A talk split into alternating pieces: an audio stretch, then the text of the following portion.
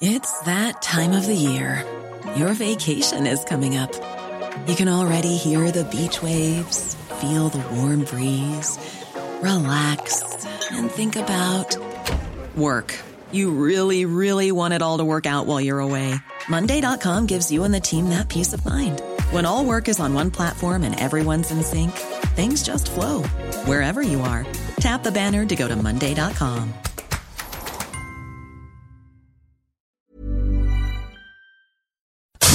Radio. El dedo en la llaga. Había una vez un mundo en el que nadie creía. Un país de historias inexplicables. Una nación con personajes asombrosos. Santo Tomás tenía razón. Hay que ver para creer. El México increíble, las verdades que duelen, la voz de los que callan, el dedo en la llaga. Infórmate, diviértete, enójate y vuelve a empezar. El Heraldo Radio presenta El Dedo en la Llaga con Adriana Delgado. Sabes cómo te deseo. Sabes cómo te he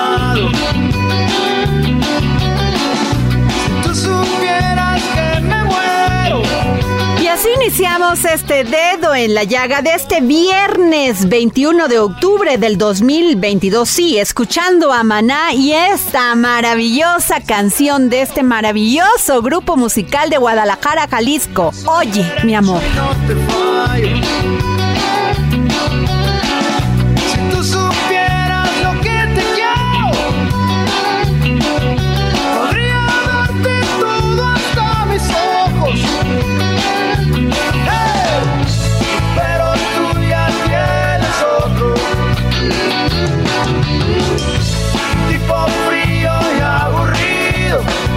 A una gran entrevista que le realicé a Mónica Garza, gran periodista, mujer de una gran fuerza espiritual y un gran ser humano. El Dedo en la Llaga. ¿Quién no ha escuchado de algún familiar, de algún amigo? Voy a hacer el camino de Santiago. Cuando nos hablan de los kilómetros que tienen que recorrer, las rutas que tienen que recorrer, pues sencillamente decimos con asombro, ¿podrás? Nos hacemos esa pregunta que a veces la queremos disfrazar de una negación sin darnos la oportunidad de crecer, de saber que podemos con eso y más. El camino de Santiago de Compostela no es solo una ruta, sino la denominación que recibe, un conjunto de rutas o caminos de peregrinación cristiana y de origen medieval que te lleva hasta la tumba de Santiago el Mayor, es decir, hasta la tumba del apóstol Santiago, situada en la Catedral de Santiago de Compostela.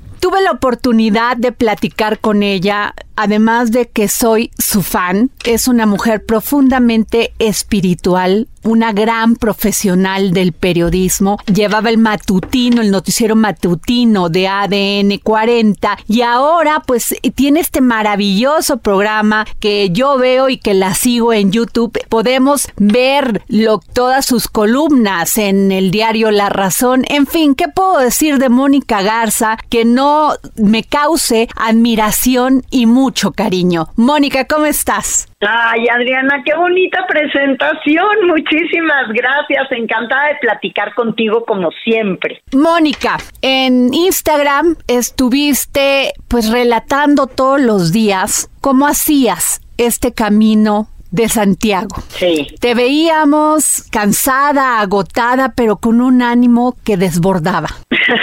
Te veíamos también llegando al final de cada ruta con un espíritu que todo mundo nos preguntábamos, pero ¿cómo puede ser si caminó 30 kilómetros? Tú has hecho varias veces el camino de Santiago y no es solamente una ruta, son varias rutas. ¿Nos puedes platicar para nuestros radioescuchas del dedo en la llaga qué ha sido para ti tener esta experiencia? Pues para mí creo que ha sido una de las mejores decisiones que he hecho en mi vida las dos veces que he hecho el Camino de Santiago, porque el Camino de Santiago, como tú muy bien dices, tiene varias rutas, en realidad tiene cinco.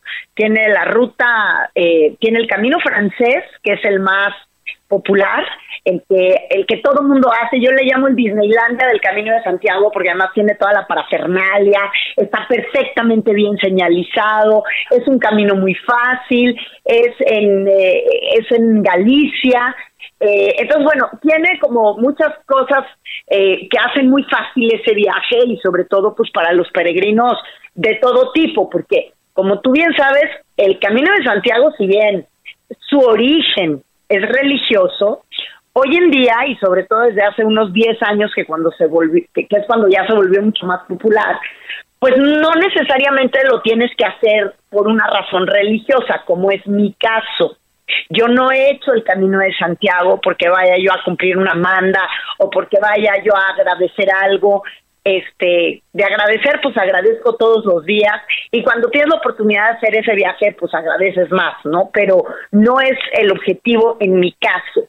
Hay gente que lo hace por hacer deporte hay gente que lo hace sí como un camino espiritual no necesariamente católico. Hay gente como que lo hace como una meditación hay quien va acompañado hay quien va en solitario. Yo lo he hecho tanto acompañada como en solitario. Existe el camino primitivo, que es el camino original, bueno, el que dicen que eh, eh, fue el primero, digamos, que se hizo en la Edad Media, saliendo de Francia, hasta la llegada donde se encontraba supuestamente la tumba del apóstol Santiago, allá en Santiago de Compostela, eh, o los restos, digamos.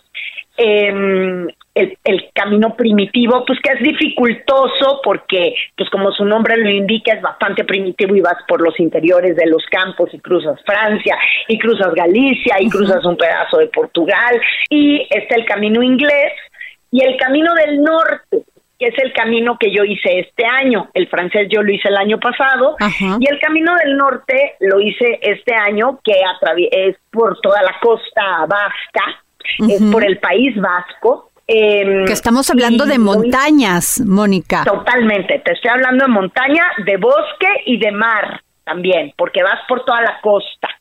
Aunque llega un punto en el que en el que te metes al bosque por horas y horas y horas y además en una soledad brutal. O sea, ibas tú sola, Mónica. Yo iba sola.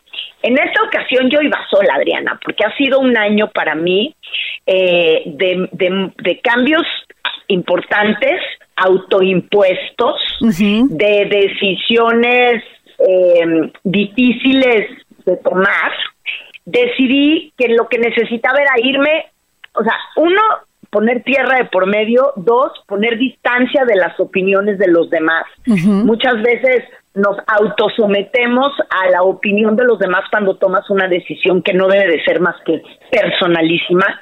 Entonces yo no quería que nadie me dijera qué opinaba o si yo lo estaba haciendo bien o mal o no. Con quien yo tenía que tener una conversación seria y profunda era conmigo, sola. Entonces, como soy una caminadora eh, pues de, digamos, una vieja caminadora, porque camino desde hace muchos años, me gusta mucho, he tomado muchas rutas en el mundo, no, no nada más aquí. Y entonces el camino de Santiago, el camino del norte, la ruta del norte, yo ya sabía que era una ruta complicada, que era una ruta retadora físicamente, este, y pues bueno, de un día para el otro, literal, dije, yo lo que tengo que hacer es irme a caminar y ni modo, me voy a aventar la ruta del norte y a ver qué pasa. Y entonces agarré literal el primer avión que iba pasando, me fui a España, me fui a San Sebastián, porque allá comienza la ruta del norte, eh, en, eh, ya en País Vasco, y termina, digamos, el tramo que yo hice en Bilbao. Entonces, eh, la verdad, como te lo había comentado un día que estuvimos eh, solitas platicando más en corto, si a mí alguien me hubiera advertido, yo ya estaba advertida de que era una ruta complicada físicamente, porque tiene unas cuestas muy, muy pronunciadas, pero nunca me imaginé el nivel de, de, demanda física que, que, tenía. Si me hubieran avisado más específicamente, a lo mejor y ni lo hago. Pero ya que estás ahí, es como en la vida, ya que tomas una decisión y Así estás es. en medio de un camino ah, eh, que, que es complejo, pues ni para atrás ni para adelante, lo único que puedes hacer es seguirle. Ahora le digo a la gente que quiere hacer el camino. Si quieres hacer el camino por turismo, por religión y, y- y porque tienes una medianita condición física, haz el camino francés o haz el camino portugués o haz el camino inglés si te gusta la lluviecita y eso. Si no tienes buenas rodillas y no tienes una gran condición física y mental, porque te vas a enfrentar contigo en unas muy largas e intensas horas de silencio, no hagas el camino del norte, no es para ti. Es Claro. un camino muy demandante emocionalmente, espiritualmente y físicamente, por supuesto. Entonces, y además tienes que vencer eh, Uno anda por la vida diciendo, no, yo soy una persona solitaria. Yo en lo personal sí soy una persona muy solitaria. eh, y no me, pero hay momentos donde pues hasta la soledad es retadora, porque te encuentras en medio de la nada, en un bosque, no hay nada, no hay nadie, está lloviendo, está por oscurecer, tú estás cansada, no puedes más que seguir adelante, ya no te puedes regresar porque no hay ni a dónde regresar, y además de los grandes retos de este camino es que está mal señalizado. El camino de Santiago normalmente lleva en todos lados unas flechas amarillas que están puestas en el piso, en las rocas, en, el po- en un poste. Sí, me acuerdo que las ponías en una foto. Siempre tú te tienes que ir guiando por las flechas amarillas. El camino del norte, como es un camino tan complicado y sinuoso, eh, pues casi nadie va. O sea, son muy pocos, son muy pocas las personas que se toman la decisión de hacerlo. Claro. Entonces, por lo mismo, es el camino más descuidado de todos los caminos, porque es el menos turístico.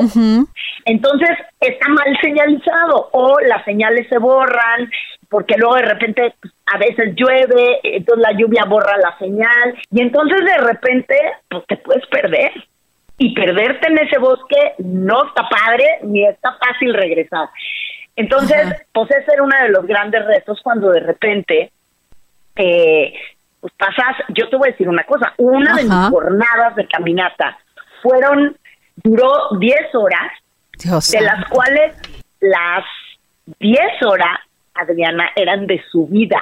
O sea, las 10 horas eran una cuesta que no se acababa nunca. ¿Te desesperaste en algún momento? Me... ¿Pensaste regresar? No, te voy a decir lo que me pasó. Llegué a una meseta y pensé que ya había llegado a la yo yo pensé que ya había llegado a, a la meta de esa jornada, digamos, de la subida. Pensé que ya a partir de ahí ya era recto hasta llegar a mi hotel. Y cuando me di cuenta que faltaba y me acerqué porque de, de cada tantos kilómetros te ponen un mapa y te dicen dónde estás y te dicen para dónde hay que ir y cuánto te falta.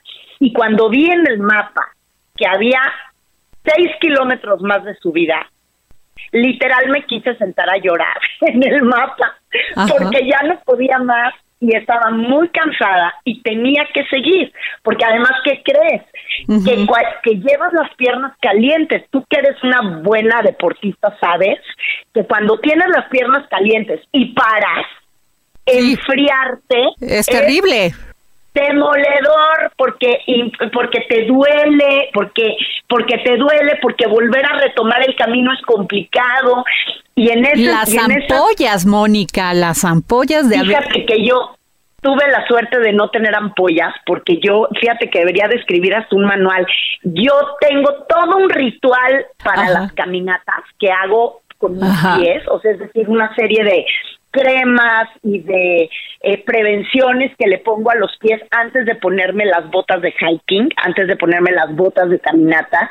Y eso es lo que a mí me ayudó a nunca tener ámpulas, porque ciertamente y bien, y bien lo señalas, si tú estás en uno de estos caminos y te sale una ámpula, te va a arruinar el viaje entero. Claro. Porque como no vas a parar de caminar en días, no hay manera de que la herida se cure. Claro. O sea, no hay forma de que dejes de que de, de que dejes de frotar con el zapato que traigas o la bota que traigas o lo que sea. Otro consejo es no escatimen en sus botas, cómprense las mejores, escatimen en todo lo demás, pero no en los zapatos que te vas a poner, porque eso sí es la vida o la muerte de tu viaje, indudablemente. ¿Qué enseñanza te dio vivir con lo mínimo y qué enseñanza te dio el valorar muchas cosas? Eh, primero que uno debe de saber siempre no dejar de cultivar tu capacidad de sorprenderte, tu capacidad de,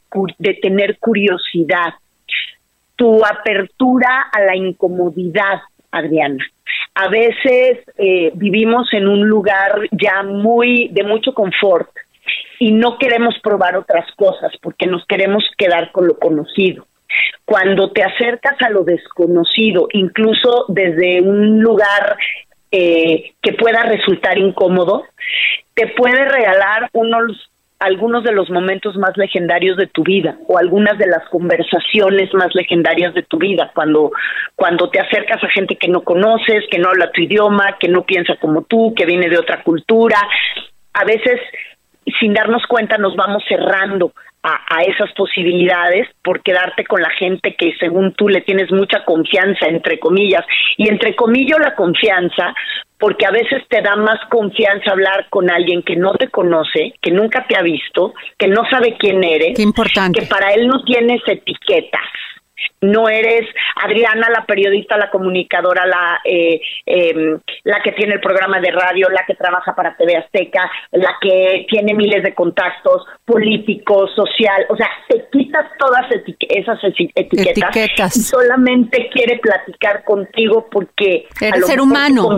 Tu ajá, tu conversación le va a dar algo. Y a ti esa persona que está enfrente de ti, que a lo mejor es alguien muy importante o es alguien que eh, es una es un policía o es un bombero o es una persona de la calle muy normal, no lo sabe.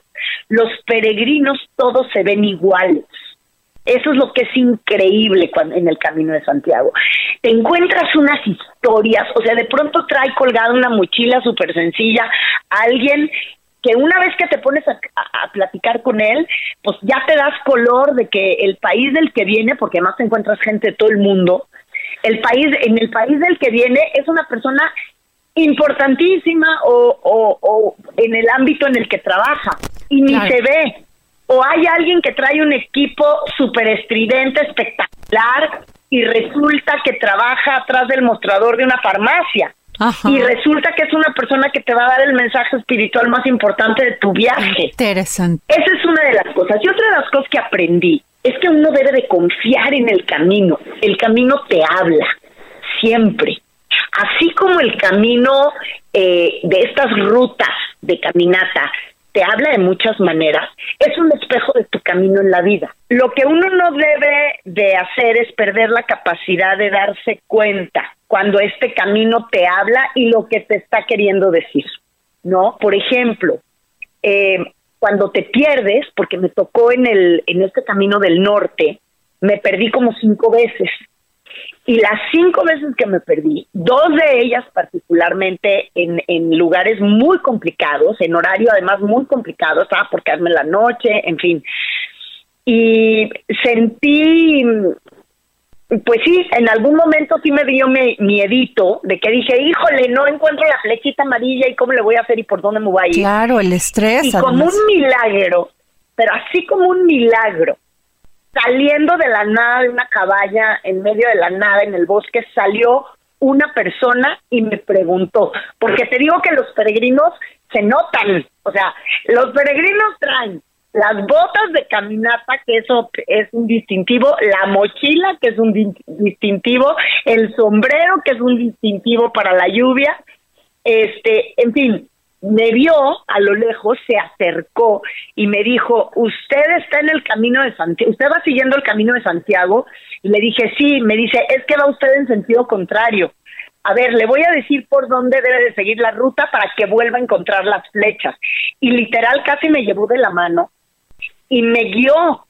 O sea, en un momento en el que yo pensé que estaba perdido y que ya no había remedio ninguno y que ahí me iba a tener que quedar a dormir, de repente surge eh, esta persona. Lo mismo me pasó, por ejemplo, un día en una carretera, Adrián, una carretera de alta velocidad, se paró un, lo que te voy a contar es real, se paró un camión de doble remolque, o sea, un tráiler, y el conductor abrió la ventana y me dice, usted va para Bilbao, porque yo iba siguiendo el camino hacia Bilbao, le digo, sí, me dice, es que no es por aquí, si usted va con el camino de Santiago, tiene que agarrar la ruta en la siguiente vuelta a la derecha, ya me dio la instrucción, pero tú puedes creer esto, que un tipo me vio caminando en la carretera, trae un tráiler de doble remolque y se para exclusivamente para decirme que yo iba desviada en mi camino.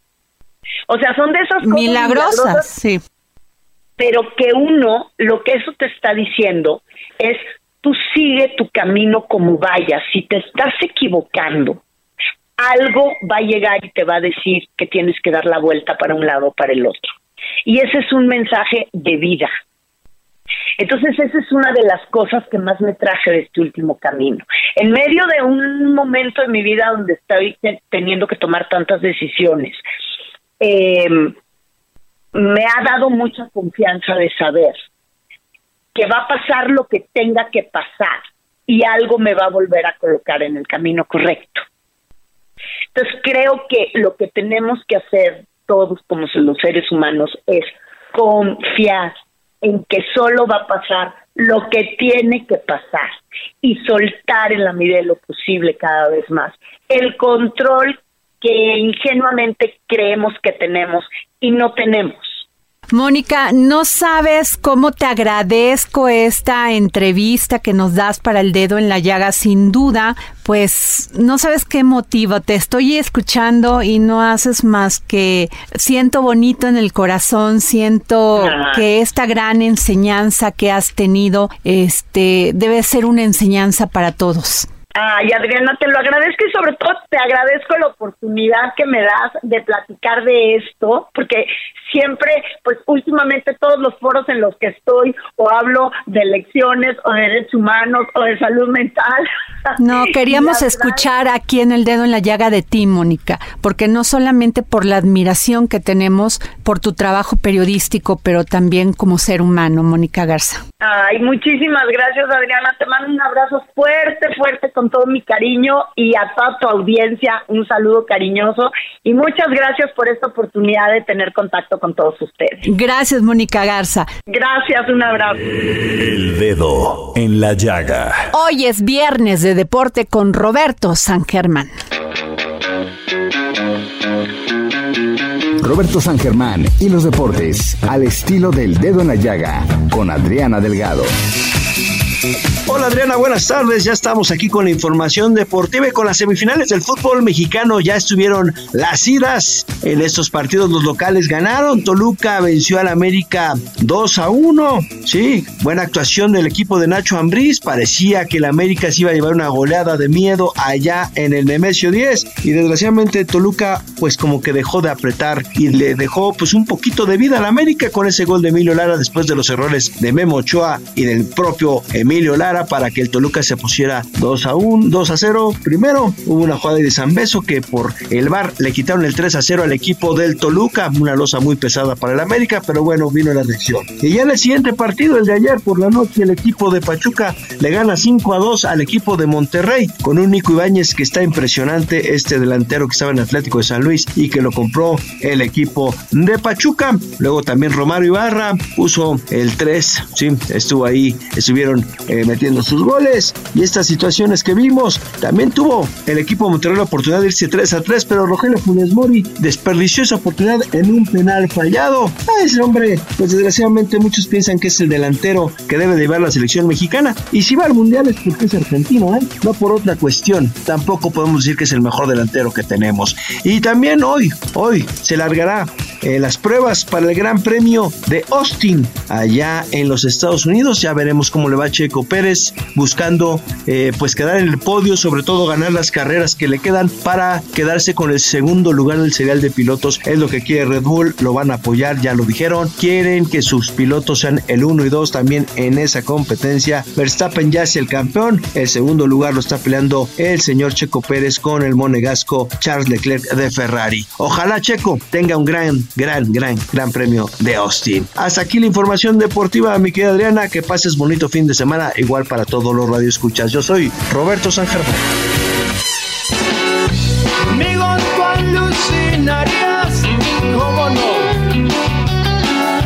Amigos, tú hasta el fin del mundo.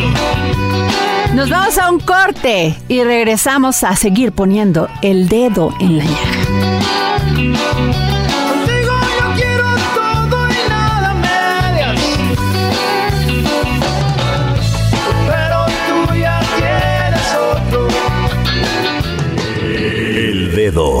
La llaga. It's that time of the year. Your vacation is coming up. You can already hear the beach waves, feel the warm breeze, relax, and think about work. You really, really want it all to work out while you're away. Monday.com gives you and the team that peace of mind. When all work is on one platform and everyone's in sync, things just flow wherever you are. Tap the banner to go to Monday.com.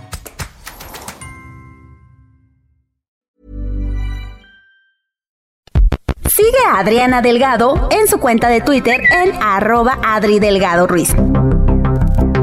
Y nos vamos a una entrevista que le realicé a don Alberto Sarmiento Donante, director del Fondo Valparaíso del Banco Nacional de México. El dedo en la llaga. Hace unos días tuve la oportunidad de poder grabar El dedo en la llaga del Heraldo Televisión en el maravilloso edificio Palacio de los Condes de San Mateo Valparaíso. Desde 1884, este palacio es la sede de Citibanamex, el Banco Nacional de México. Y tengo en la línea a don Alberto Sarmiento Donante, director del Foro Valparaíso del Banco Nacional de México. ¿Cómo está, don Alberto? Muy bien, muchísimas gracias y muy a sus órdenes. Gracias, don Alberto. Pues fue para mí una sorpresa conocer este palacio de los condes de San Mateo, Valparaíso, que es un monumento histórico de la Ciudad de México, legado principal del gran arquitecto Francisco Guerrero y Torres y uno de los arquitectos más relevantes del siglo XVIII. Y yo quisiera que nos platicara más de ello porque además alberga esta exposición permanente y gratuita donde puede uno encontrar pues cuadros de David Alfaro Siqueiros, Frida Kahlo, Diego Rivera, Remedios Varo, José María Velasco, Leonora Carrington, en fin, yo quisiera que mejor usted nos explicara. Mire, pues muchísimas gracias por esta oportunidad de hablar de lo que nos apasiona tanto en el banco, que es nuestro patrimonio cultural. Y el patrimonio cultural del Banco Nacional de México incluye, sin duda, en un lugar muy relevante, este palacio que fue construido por los condes de San Mateo de Valparaíso y que tiempo después, porque el palacio cumplió este año 250 años de haber sido inaugurado, justamente en 1772. Y como usted dijo, fue obra de uno que es quizá Francisco Guerrero Torres, uno de los mejores arquitectos que hubo en la Nueva España y el arquitecto barroco más importante sin duda que tiene otras obras magníficas como el Palacio de Iturbide, también propiedad del banco, o la Casa de Santiago de Calimaya, que es el Museo de la Ciudad de México, o su obra maestra, que es la Iglesia del Pocito en la Villa de Guadalupe. Pues este palacio, años después, cuando cambió de manos, fue comprado por uno de los bancos antecedentes del Nacional de México y en 1884 aquí se creó el banco, como usted bien dijo. A nosotros nos importa mucho que la gente venga, la entrada es gratuita, Estamos abiertos de miércoles a domingo de 10 de la mañana a 6 de la tarde, porque ciertamente quizá es uno de los secretos mejor guardados del centro de la ciudad.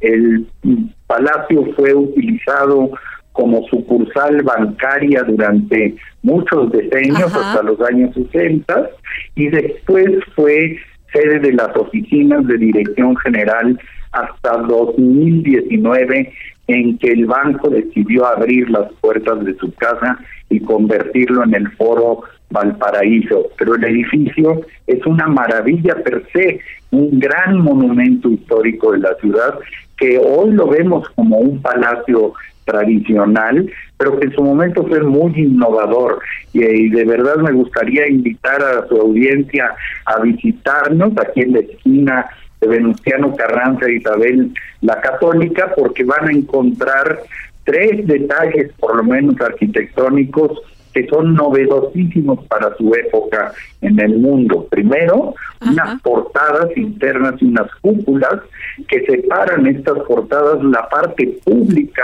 de la casa donde se llevaba a cabo todo lo que era el negocio de la familia de la parte privada. Unos arcos de más de 17 metros sin sostén aparente, que es una obra de arte de la ingeniería, no solo de la arquitectura, y particularmente una escalera de doble hélice que es única en el mundo de su tiempo.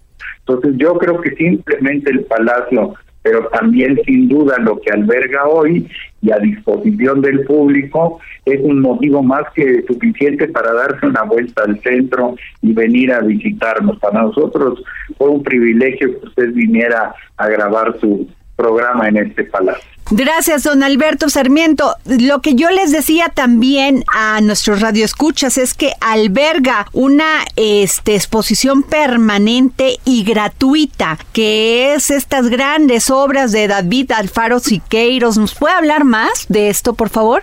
Bueno, el banco, como usted sabe, tiene una colección de arte pictórico que es probablemente la colección de pintura de tema mexicano más relevante que existe en términos de una institución privada. El tema del banco siempre ha sido México y su compromiso en muchos órdenes ha sido estar en favor del desarrollo de nuestro país y en este caso de su cultura.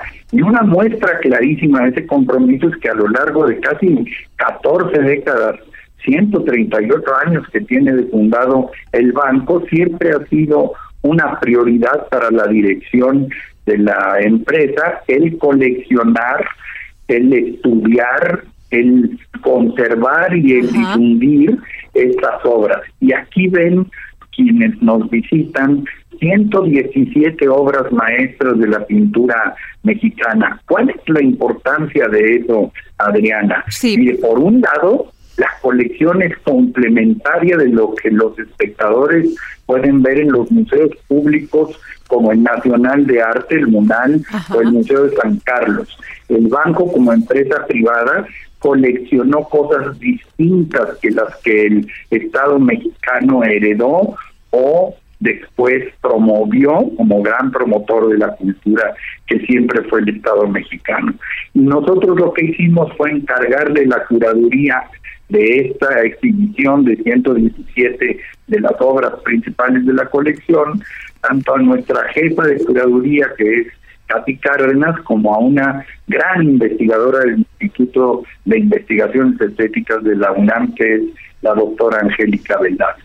En nuestra curaduría, la explicación que damos, sobre todo para los jóvenes, es una historia de cómo fuimos construyendo la imagen de México a lo largo de los últimos casi cuatro siglos.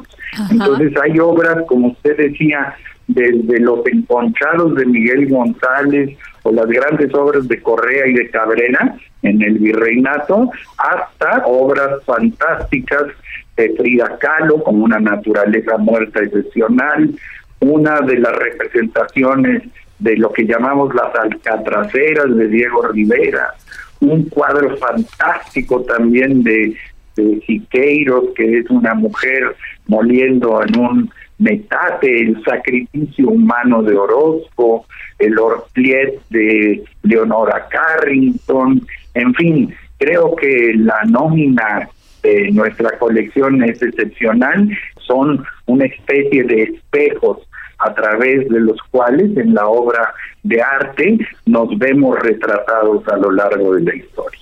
Sin duda es un lugar maravilloso y además pues nos va a permitir ver esta exposición permanente. Don Alberto Sarmiento Donante, director del Foro Valparaíso del Banco Nacional de México, ¿qué día podemos visitar este foro? Pues estamos abiertos de miércoles a domingo de 10 de la mañana a 6 de la tarde. Quiero señalar especialmente que la entrada es gratuita como lo son todas las actividades que ofrecemos al público.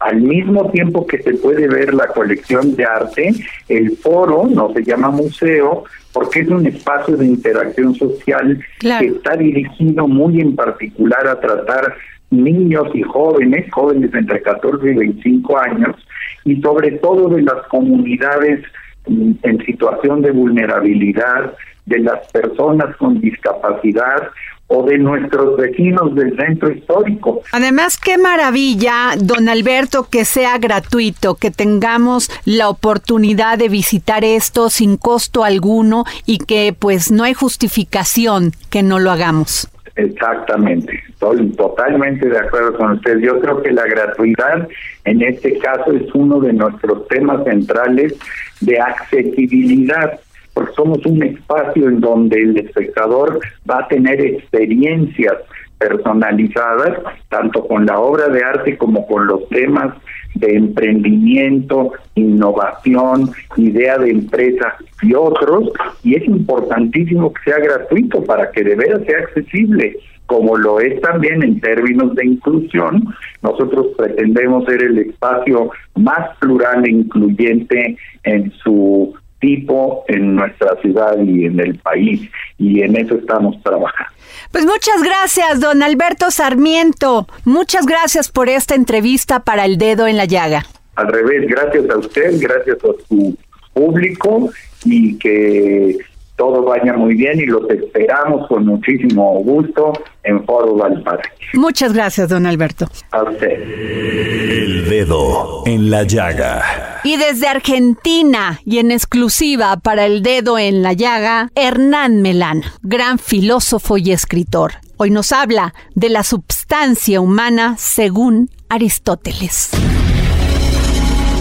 Filosofía, psicología, historias con Hernán Melana.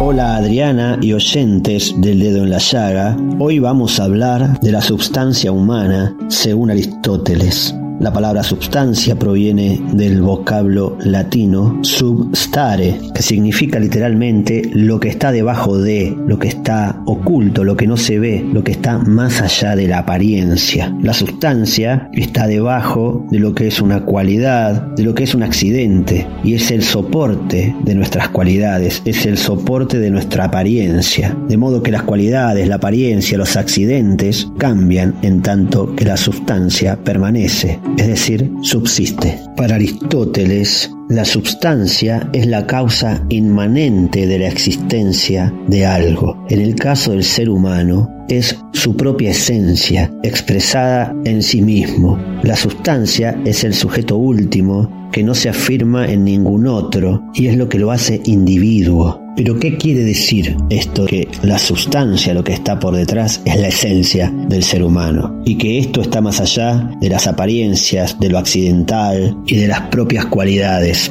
Quiere decir que más allá de lo que vemos que somos, hay algo interno que es nuestra propia esencia. Y esta esencia puede transformarse en acto. Y esta esencia siempre quiere manifestarse. Quiere manifestarse y ser acto porque tiene la posibilidad de serlo. Sin embargo, ningún ser humano sabe lo que porta como propia esencia. Quizás pueda a través de algún gesto del destino, de alguna intuición, comprender lo que uno es esencialmente más allá de las características que tenga. Este es el misterio de la vida, tratar de descubrir qué somos, qué subyace detrás de nosotros. Y también qué subyace, cuál es la esencia de quien está enfrente nuestro. Y toda nuestra vida se trata de ser seres humanos que estén existiendo acorde a lo que subsiste en nosotros, es decir, que apariencia y esencia se unifiquen y no vivan separadas.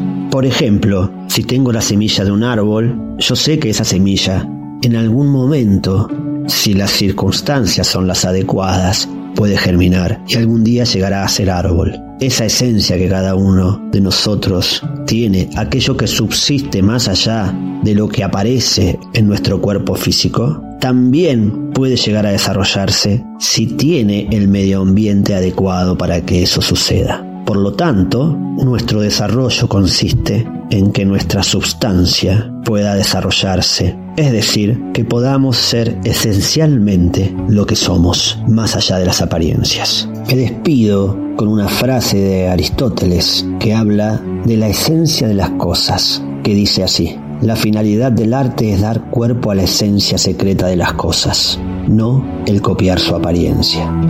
Tuve la oportunidad de conversar con una gran periodista, corresponsal, conductora y escritora. Sí, Jania Nobel y su libro, Trazos de Sangre. El dedo en la llaga. Ella es periodista, de las mejores conductora y escritora. Actualmente funge como titular del noticiario estelar de ADN 40 y como presentadora del programa documental desde el epicentro que se transmite por el canal AMAS. Ella ha escrito los libros Bitácora de Guerra, experiencia de una reportera, Juan Pablo II, el santo que caminó entre nosotros, y actualmente este maravilloso libro que se llama Trazos de Sangre. Jania Nobel, soy tu fan. qué amable, qué generosa, Adriana. Muchísimas gracias por, por esa presentación que tan no me la merezco. No, sí te lo mereces, Jania, porque eres una gran periodista, pero además lo que poca gente sabe es que eres una periodista formada incluso en áreas donde pocos periodistas llegan, que es donde hay guerras. Me considero como mm, periodista, que, hago periodismo social y, me gusta pensar en que me especialicé como en el periodismo de catástrofe, ¿no? Donde hay un conflicto, ya sea bélico, ya sea natural, como desastre natural, huracanes, terremotos, en fin. Pero creo que por ahí hay he definido mi camino, mis pasos. Y sí, desde que entré a, TV Azteca empecé con esta parte que le llamamos la nota roja, como fuente, la nota roja, la policía, los mítines, los eh, reclusorios, en fin. Y eso es lo que me gusta, Adri, eso es lo que me gusta. Por ahí he dedicado mi camino, mi vida. Y bueno, ahora con este libro que era un poco un poco el, el alter ego. Sí, a ver, háblanos de trazos de sangre. Pues mira, empezaron como unos cuentos con un seudónimo, los empecé a escribir en dos periódicos, primero en 24, en el diario 24, y después me pasé con Jorge Fernández Menéndez, nuestro amigo Jorge, en un ah, suplemento que tenía él en el periódico Excelsior que se llamaba Código Topo, y empecé a escribir estos cuentos con un investigador privado que se llama Manrique, Manrique Solsona Sánchez Dragó, que es el nombre de mi papá, hace un nombre muy fuerte, y él escribía de manera anónima todo lo que yo ya no podía contar por temas de seguridad. Y de los cuentos, Jorge un día me dijo, Jania, ¿por qué no lo escribes como libro, como novela? Me tardé un poquito en hacerle caso, pero desde esa idea que él me dio, pues empecé a trazar justo esto, los trazos de sangre. El investigador que está atrás de un asesino serial, que el asesino quiere matar a una periodista, que soy yo. Oye, Scania, pero además es muy real porque en estos momentos las mujeres estamos sufriendo de una violencia terrible. Todos los días mueren nueve o diez mujeres, feminicidios por todas partes, impunidad, Jania. Es, es correcto, es un poco visibilizar a través de, de este texto novelado lo que sufrimos las mujeres porque son eh, basado en, en, casos reales, algunos capítulos son eh, retomados de, casos que han ocurrido en nuestro país, eh, claro que está novelado, le, le, aderezo ahí con un poco de, de, literatura, pero son, son casos que nos han pasado, que nos ha ocurrido y un poco también habla de la impunidad que tenemos a la hora de que no, no se hace justicia que tenemos este sistema de puertas abiertas, detienen a uno un día, lo sacan y vuelve a cometer el mismo delito o peor. De eso va eh, algunos casos que han ocurrido en nuestra historia contemporánea de México y otros tantos que bueno que ahí le voy maquinando la forma de que este asesino se ha ido perfeccionando en métodos eh, crueles para que no lo detengan, para que no lo encuentren, dejando pistas. Jania Nobel, de todos los casos que hablas, aunque entiendo que es novelada, ¿cuál es el que más te caló? Me parece que el que más me ha impactado es el último del que dimos cuenta en los noticiarios, todos los medios de comunicación, este asesino de Atizapán, el monstruo de Atizapán, que tú lo veías es un viejito que dirías cómo cómo es un asesino serial y que además no tenemos una policía una investigación eh, robusta una policía de investigación eh, que de verdad persiga a criminales como este llevaba más de 10 mujeres asesinadas a través de una década y no se habían dado cuenta, fue una casualidad que lo detuvieran, como muchas cosas que ocurren en nuestro país, por casualidad, porque iba pasando ahí el, policía, se dio cuenta que se estaba cometiendo un delito. Creo que este es uno de los asesinos que más me ha llamado la atención, me ha impactado, pero tenemos muchos otros casos, ¿no? Muchos eh, casos de niñas, niños eh, que no se persiguen, que aparecen en maletas, que los traen arrastrando otros niños en un diablito, como el que ocurrió en el centro de la ciudad, personas descuartizadas que los traían ahí paseando en un carrito, en un diablito. Creo que eh, el, grado ahora de, crueldad es, es impresionante el que estamos viviendo y no me gustaría pensar en que nos estamos acostumbrando, porque todos los días tenemos un caso más fuerte, un caso peor del que habíamos eh, dado cuenta el día anterior. Pues muchas gracias por esta entrevista, Jania Nobel. ¿Dónde podemos conseguir tu libro? Se va a publicar por Círculo Editorial Azteca, lo presentamos en las ferias importantes de, del libro. Vamos a, a, la feria de Oaxaca el 22 de octubre, el fin de semana de, octubre 22-23, y luego lo presentaremos también en la FIL de Guadalajara y estaremos aquí en la Ciudad de México en la FIL del Palacio de Minería, en la Feria Internacional del Palacio de Minería, y una vez que estén presentados ya serán encontrados en todas las librerías del país, en el sótano, en Porrúa, en Gandhi y suponemos eh, también, me parece que también encontraremos el libro en, en, electrónico. Eso te iba a preguntar, aparte de electrónico, ¿has pensado en un audiolibro? Sí, estamos, eh, estamos en el proyecto de, de, hacer el audiolibro y también va a haber podcast con los personajes. Pues muy interesante. Muchas gracias, Jania Nobel, por esta entrevista. Muchísimas gracias a ti, ojalá les guste, ojalá lo lean y ahí te va el tuyo, por supuesto. Muchas gracias. Para que me das tu opinión. Gracias. Gracias. El dedo en la llaga. Viernes del historiador Ignacio Anaya, que hoy nos presenta en su cápsula del pasado el imperio del plátano, la United Fruit Company. Cápsulas del pasado con el historiador Ignacio Anaya. Hola Adriana, hola amigas y amigos del dedo en la llaga, esta es mi cápsula del pasado. En este episodio les voy a contar sobre una compañía que en su momento logró consolidar un enorme poder en Centroamérica y parte de Latinoamérica, todo para controlar los frutos tropicales y llevarlos hacia Estados Unidos, especialmente el plátano. Esta fue la United Fruit Company, y aquí les va un poco sobre su historia. Comencemos. El origen de esta corporación y sus efectos en diversos países no se puede entender sin la presencia del empresario estadounidense. La United Fruit Company fue creada formalmente en 1899 por Minor C. Kidd, esposo de la hija del expresidente de Costa Rica, José María Castro. Kidd aprovechó la crisis económica de Costa Rica para establecer un trato en 1884 donde se comprometía a ayudar con el pago de la deuda externa, y la construcción de 52 millas de ferrocarril.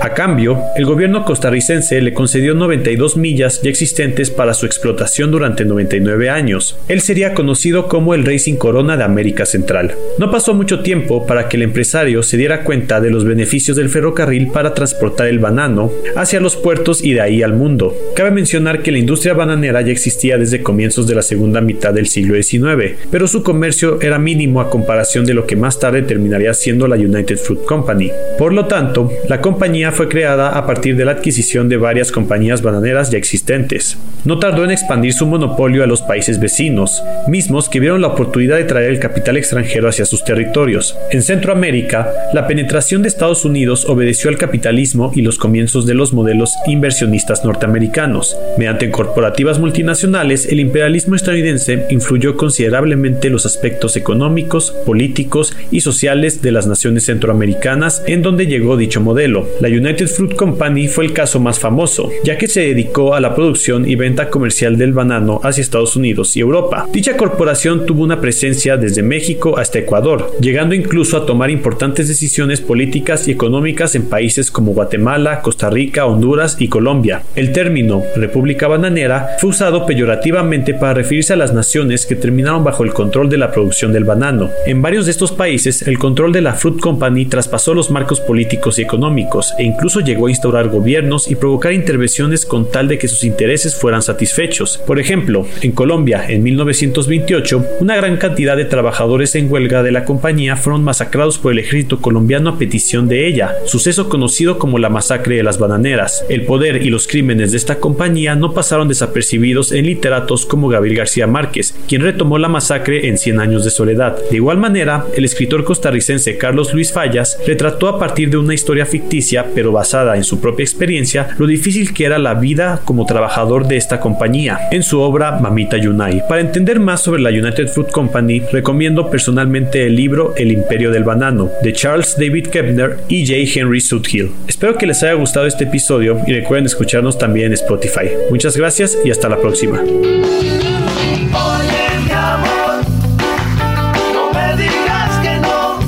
Fue todo en el dedo en la llaga. Como siempre les digo, gracias por escucharnos, pero sobre todo, gracias por permitirnos entrar en su corazón. Tenga usted un gran fin de semana, un fin de semana con sus seres queridos. Nos escuchamos el lunes.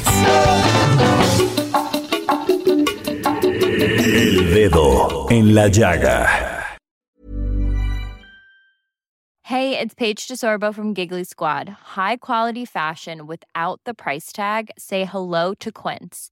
I'm snagging high-end essentials like cozy cashmere sweaters, sleek leather jackets, fine jewelry, and so much more. With Quince being 50 to 80% less than similar brands. And they partner with factories that prioritize safe, ethical, and responsible manufacturing. I love that. Luxury quality within reach. Go to quince.com slash style to get free shipping and 365 day returns on your next order. Quince.com slash style.